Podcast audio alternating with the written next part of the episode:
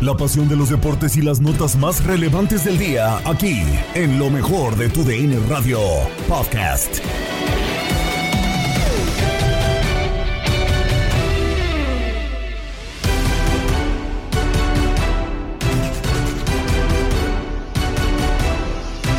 América golea en amistoso previo a la liguilla del fútbol mexicano. Tenemos finalistas de la Liga de Expansión MX. Atlante está en la final. El fútbol sudamericano regresa a través de la señal de TUDN Radio con el Brasileirao y la Liga Argentina. Y todas las reacciones de la Liga MX femenil en la final de ida las tienes en Contacto Deportivo. Con esto y más comenzamos lo mejor de TUDN Radio.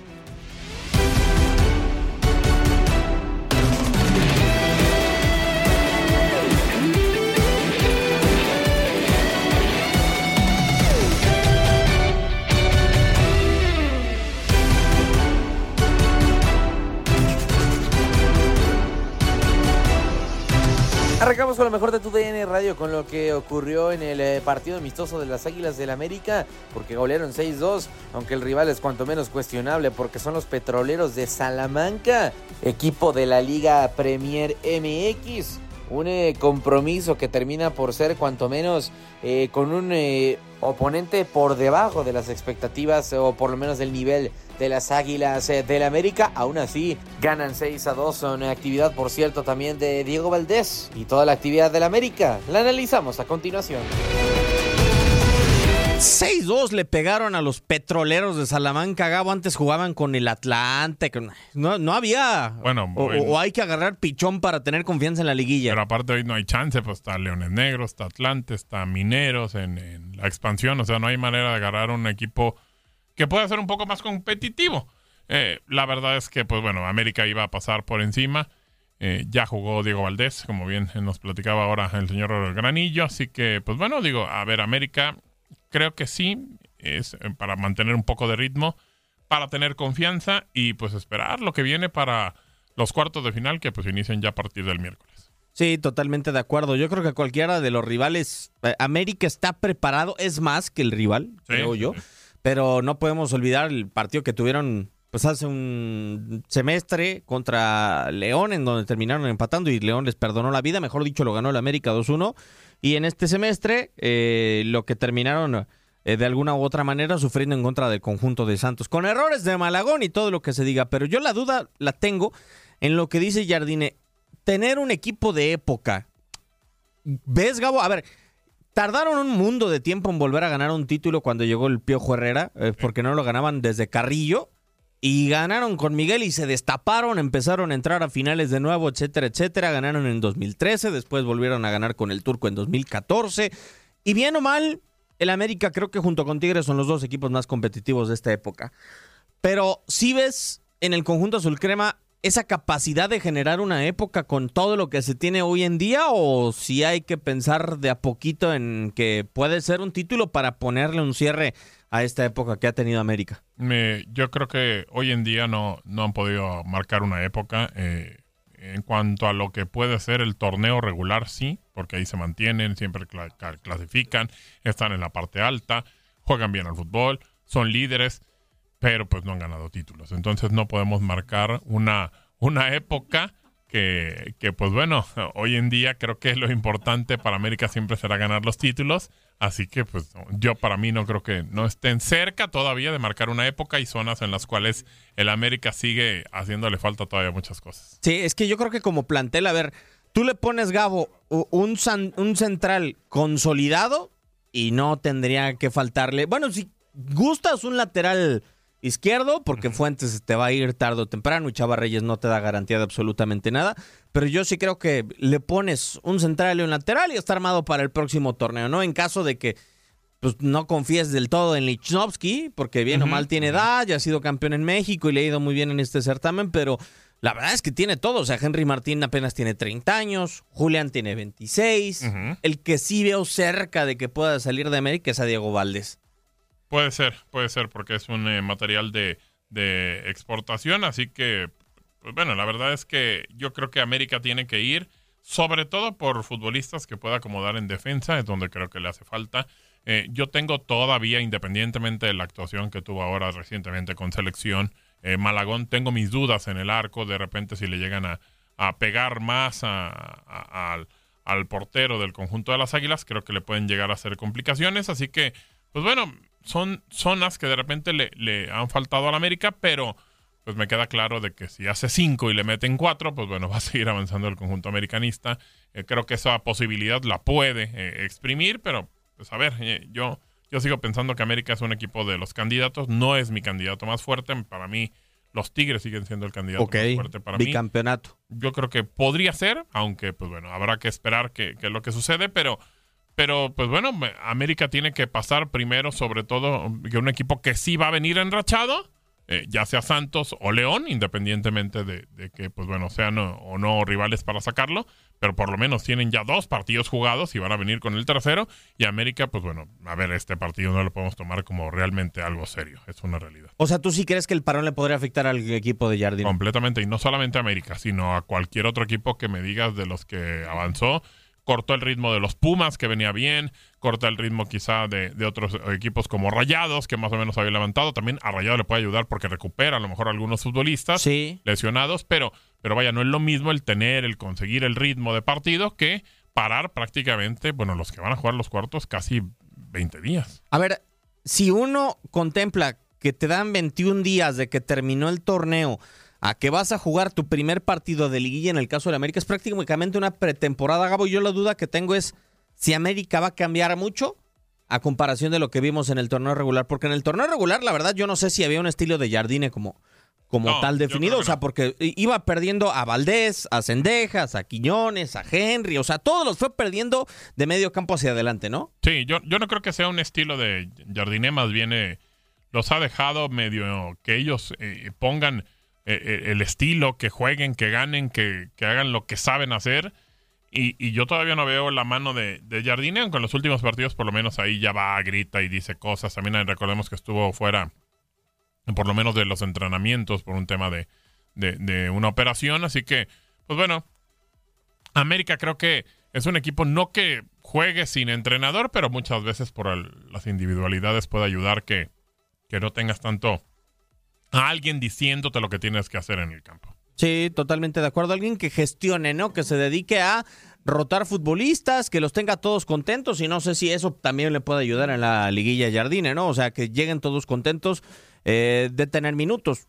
Ahora, con cabecita, con Henry recuperado, con todo el plantel Gabo, ¿cuál sería tu medio terreno? Ya tu, sí, de medio campo hacia adelante, ¿cuál sería tu alineación para América? Ah o sea, si ya recuperaste a Valdés, es porque lo vas a poner. Valdés tiene que jugar. Ok. Eso me queda claro. Eh, yo creo que, bueno, el tema, eh, lástima lo de Brian, que pues bueno, no va a poder estar. De acuerdo. Porque es un futbolista que había marcado mucha, mucha diferencia. Yo creo que hoy en día, bueno, vas a jugar con Henry sí o sí. Eh, tienes que poner a, quizá, no sé si vaya a jugar Julián.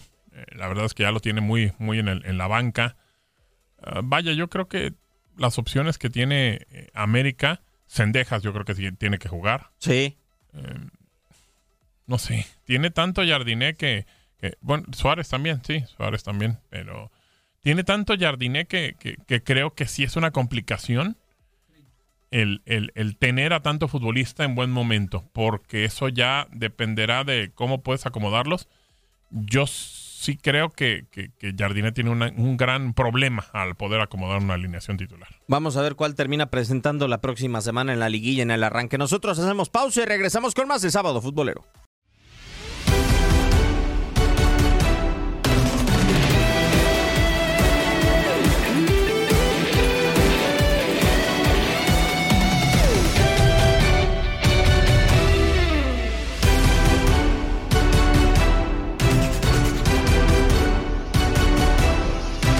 Continuamos con lo que ocurrió dentro de la Liga de Expansión MX porque UDG se enfrentaba a Atlanta en su estadio en el eh, partido de vuelta de las semifinales de la Liga de Expansión MX y lo perdió. Lo perdió 1 por 0 el cuadro de Leones Negros, lo que sumado a la ventaja que tenía el Atlante de dos goles con el 3 por 1 en la Ciudad de los Deportes, clasifica Atlante a la gran final de la Liga de Expansión MX. El resumen de este compromiso lo tienes a continuación. Atlante planteó un trabajo perfecto, se fue con el botín y está en la final. Sí, un trabajo para Atlante y Mario García en el que plantearon el tema defensivo, plantearon aguantar hasta el final el resultado, sabiendo que tenían ventaja en la ciudad de los deportes de 13 a 1 y que era complicado el eh, perderla, sobre todo también ya lo decíamos con la experiencia de un equipo como lo es el conjunto de Atlante, eh, con eh, todas las ligas, ya lo decíamos cinco consecutivas hasta el momento, o mejor dicho todas a las que ha entrado el cuadro atlantista dentro de la Liga de Expansión MX y bueno, simplemente trató aguantar un poquito más atrás, trató de mantener la, la estabilidad, aprovechó la desesperación de un equipo de UDG que por la desesperación solamente tuvo la claridad para tener una, una situación manifiesta de gol. El pase a, Edson eh, Rivera, que por ahí se, se tiraba hacia el césped y, en el vuelo aprovecha para mandar de volea. Buena tajada de parte de Humberto El Gancito Hernández, pero de ahí en más, eh, poquito para el conjunto del UDG en una situación, en una contra que tuvo el eh, cuadro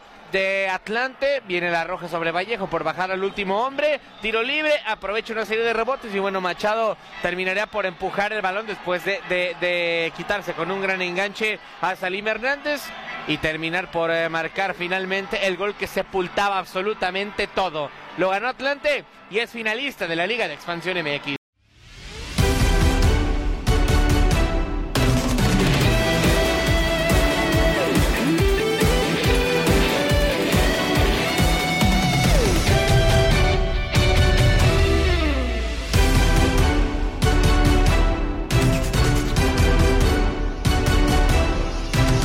Seguimos con lo que ocurrió dentro del eh, mundo del eh, fútbol sudamericano porque Vélez Sarsfield se enfrentó a Colón en partido de la Liga Argentina, además también de que Fluminense hizo lo propio en contra del Corichiba. El resumen de esos compromisos lo tienes a continuación.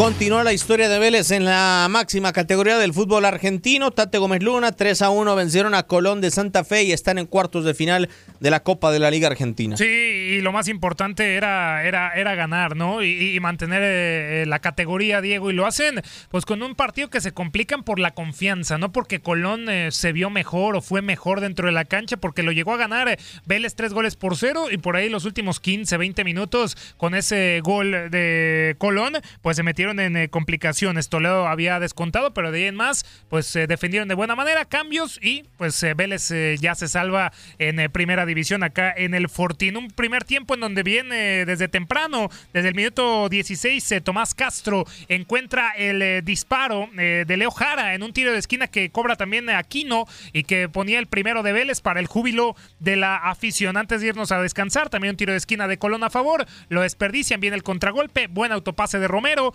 quitando a Moreira, manda una paralela a segundo poste para que simplemente Valentín Gómez, el chico de, de 19 años, eh, el que estuvo en el eh, Mundial Sub-20, anote su primer gol en la Copa de la Liga y así nos íbamos al descanso. Segundo tiempo, cuatro cambios de Israel Damonte que no se vio, ni Fabio Álvarez, no se vio también eh, tampoco más, el que se vio fue Toledo, pero de entrada no cambiaban la cara. caía el tercero por parte de Vélez a partir del minuto 61 después de un aviso de Florentín que pegó en el travesaño. Vino ahora sí el disparo de media distancia de Claudio Aquino en los linderos de la media luna del área grande de, de Colón y que venció muy bien al guardameta Ibáñez, que creo que colabora, pero que conseguía el 3 por 0. Y ya al 66 se ponía el drama en el intento de Colón, una eh, buen, eh, buena jugada por parte de Ramón Ávila y también de Toledo, mala de Lautaro Garzón, el guardameta de Vélez, que la deja ahí y que metió ya solamente Javier Toledo el gol de Colón para descontar y meterle drama, que a final de cuentas no funcionó.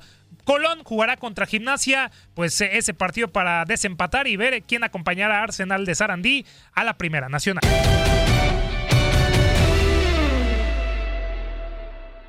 Termina el partido, Fluminense le gana 2 por 1 al Curitiba. ¿Qué pasó en el partido, Juan Carlos Cruz? La realidad es que arrancó mejor Curitiba eh, los primeros 15 eh, minutos.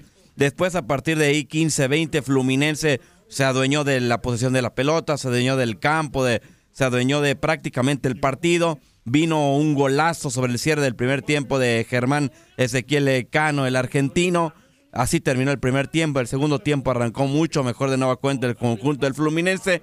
Lo vio reflejado con un golazo de Kennedy de nueva cuenta para hacer el eh, dos goles por cero. Y posteriormente ya sobrellevó el eh, partido del conjunto de Fluminense, eh, hizo cambios como para guardar el marcador, entre ellos salió eh, Marcelo, entre otros cambios, sobrellevaba el juego, sobre el cierre del partido vino el gol del descuento por conjunto del Curitiba y puso en predicamento el partido porque en la última jugada prácticamente tuvo un tiro de esquina a favor. La pelota quedó ahí para Jesse que tuvo todo para hacer, a mi entender, para hacer el eh, gol del empate. Terminó por volar eh, su disparo y así en Maracaná, Fluminense le ganó dos goles por uno al conjunto del eh, Curitiba que sigue pues hundido ahí en la, en la tabla de posiciones en el lugar número 19.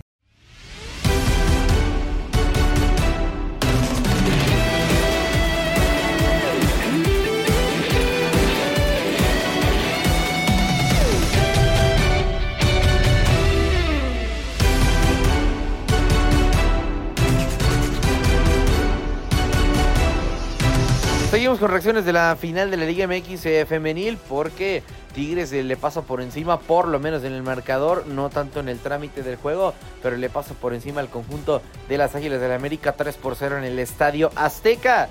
Ya está prácticamente definida la final eh, de la Liga MX femenil. Escuchas las reacciones de la ida a continuación. Seguimos con más de la Liga MX femenil porque se llevó a cabo la final de ida de este Apertura 2023 y pese a todo pronóstico el América terminó perdiendo en casa tres goles por cero eh, a manos de las felinas. Goles de Stephanie Mayor al minuto 9, Mari Carmen Reyes al 24 y Belén Cruz al 57 que anotó por cierto el gol 700 en la historia de Tigres eh, femenil. Un resultado que pues prácticamente le complica mucho el hecho de poder conseguir el título a las Águilas del América. Vamos a escuchar las palabras de Ángel Villacampa, el estratega azul crema, que habla sobre este encuentro, qué podemos esperar de la vuelta y también le pide perdón a la afición. Pero, eh, lo repito, si es que eh, esto no va ni de sistema, ni de quema, ni de sensaciones, va de meter gol y al final hay un resultado.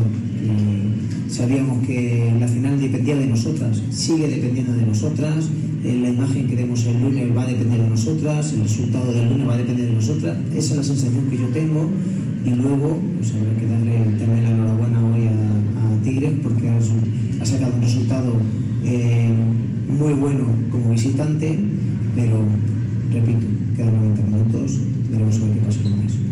No es que no se merezcan lo que ha sucedido hoy, porque al final el fútbol no se trata de merecer ni de propuesta ni nada, pero yo sé que, que el lunes pasarán cosas. Un deporte que, que va de, de quien mete más goles. Podemos hablar de. Es un deporte que tiene cabida cualquier tipo de estilo, cualquier tipo de propuesta, y al final, pues. Eh, eh, nos vamos a quedar con un resultado, solamente con un marcador. Estoy triste, eh, todas sabemos que no hemos estado hoy a la altura para jugar una final. Nos sentimos por toda la gente que ha venido aquí al estadio, pero sabes una cosa, que quedan 90 minutos y hoy estaremos muy jodidos, estamos muy dolidos, sí, pero mientras que haya 90 minutos, el América va a pelear a muerte. Vamos ahora a escuchar las palabras de Andrea Pereira, la capitana de las Águilas del América que habló en zona mixta. Tenemos que ponernos las pilas, tenemos que trabajar eso porque al final creo que ellas en 4 o 5 churros meten 3, nosotras nos ha costado mucho empezar el partido, creo que los últimos 10 minutos de la primera parte han sido los únicos buenos, así que bueno, creo que es un tema más mental la verdad. Bueno, de momento descansar, eh, mañana analizar lo que se puede hacer mejor, que creo que es bastante. Y nada, eh, pensar que queda un solo partido, eh, sobre todo pues ir ahí a ganar al final, eh, ya sea por tres o ya sea por uno, por lo menos eh, intentar ganar. Que nos ha costado imponer nuestro juego, como digo, al final creo que el final de la primera parte ha sido lo mejor de, este partido. Y bueno, eso lo analizar y, creo que al final no tenerle miedo. No, vi un Tigres que sabe jugar muy bien las finales, que tiene muchísima experiencia. he visto jugadoras que sabían en qué momento tenían que tirarse, en qué momento tenían que eh, golpear a nuestra espalda, o sea, lo tenían todo muy, muy, muy bien sabido, mucha experiencia y pues eso es lo que nos falta. Pues, que lo sentimos al final.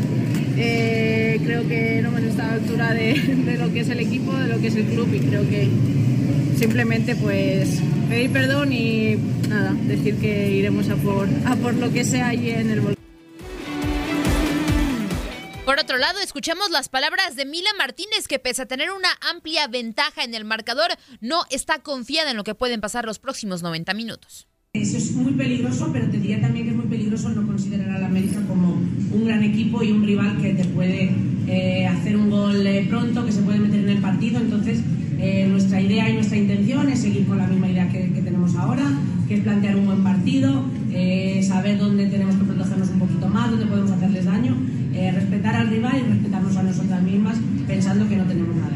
Entonces, bueno, eh, creo que es algo a favor nuestro, ¿no? El que haya jugadoras con esa experiencia, pero 90 minutos son muy largos, eh, pueden pasar mil cosas eh, y nosotros ahora lo que nos solo pensamos es en corregir, eh, que se recuperen bien, eh, no tener un vuelo tan largo como el que tuvimos ayer, que lleguemos pronto a Monterrey y poder tenerlas pues lo más frescas posibles para el lunes. Primera parte en los que hemos sabido también sufrir, yo creo que para, para jugar este tipo de final pues se necesita también eh, saber aguantar en esos momentos. Evidentemente el resultado pues es, es favorable, pero nosotras estamos como si fuera 0-0, estamos felices por la gente que vino a apoyarnos, pero sabemos que, que todavía quedan 90 minutos, que el volcán tiene que, que contar mucho y que ojalá, bueno, pues el lunes eh, podamos cerrarlo, pero para nosotros ya te digo que ahora mismo es un 0-0. Les recordamos que el partido de vuelta lo van a poder sintonizar a través de tu DN Radio a partir de las 9 de la noche, horario del este. Este próximo lunes, desde el Estadio Universitario Tigres, estará recibiendo al América. Has quedado bien informado en el ámbito deportivo. Esto fue el podcast, lo mejor de tu DN Radio. Te invitamos a seguirnos, escríbenos y deja tus comentarios en nuestras redes sociales, arroba tu DN Radio, en Twitter y Facebook.